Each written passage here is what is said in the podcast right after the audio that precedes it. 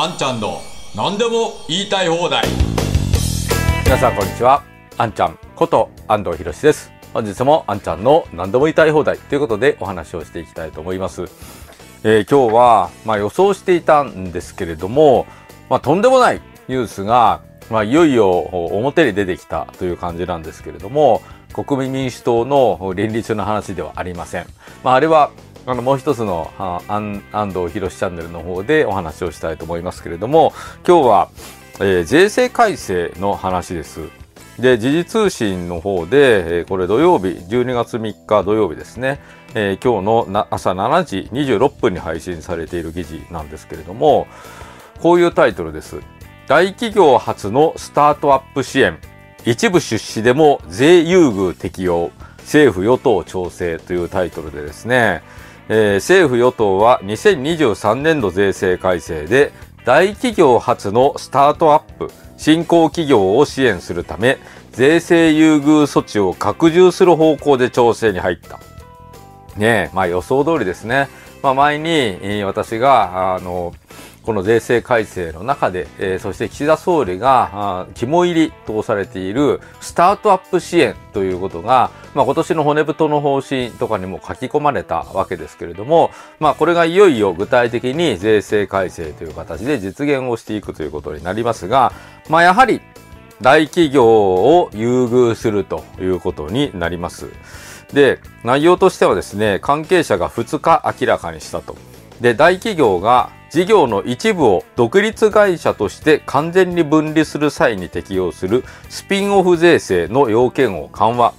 大企業が一部出資しながら分離する場合にも優遇措置を適用する。大企業が事業再編を行いやすくする狙いもあると。まあそういうことなんですね。で、これはまあほとんど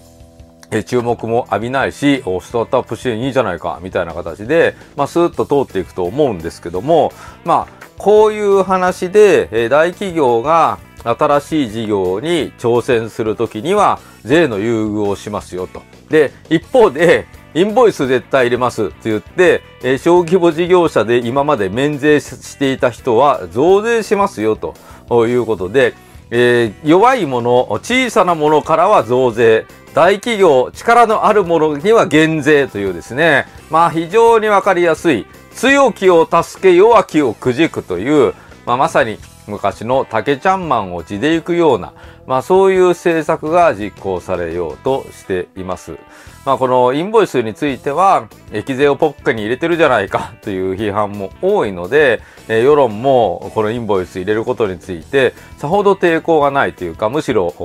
声の大きい人が賛成意見を述べますから、あそんなもんなのかなというふうに思っている人多いかもしれませんけれども、このインボイスが完全に適用されれば、当然、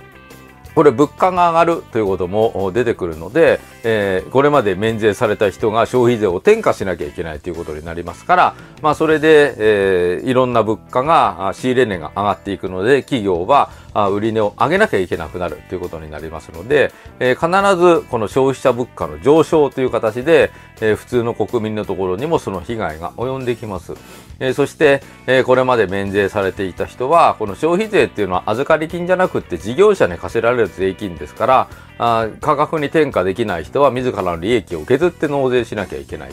と。そういうことが起きてくるわけですよね。で、インボイスを適用する課税事業者にならなければ、あ取引から排除されると。まあ本当に事業者にとっては、課税事業者にのなっても増税、そして免税事業者を選択しても取引から排除される恐れがあると。いずれにしろ損をすることしかないという制度なわけですけれども、一方で、